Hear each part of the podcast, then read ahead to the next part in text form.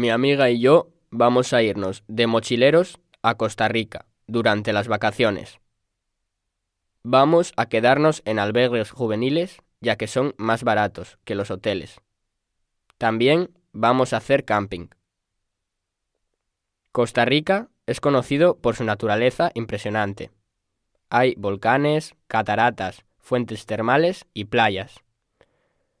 Vamos a subir el Irazú, que es el volcán más alto de Costa Rica. Vamos a pasar unos días en San José, la capital. Vamos a ir de compras y aprovechar la vida nocturna.